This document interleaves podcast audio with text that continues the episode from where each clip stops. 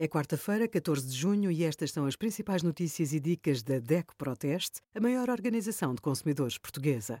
Hoje, em DECO.proteste.pt, sugerimos fim da comissão de processamento das prestações em todos os créditos a partir de 28 de junho, certificados de aforro, o que muda da série E para a série F, e os resultados dos testes da DECO Proteste a 25 cervejas.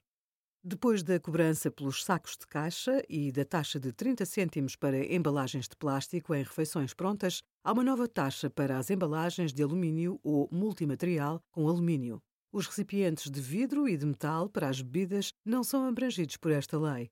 Os fornecedores de refeições prontas não podem criar obstáculos a embalagens alternativas trazidas pelos próprios consumidores para o embalamento das refeições.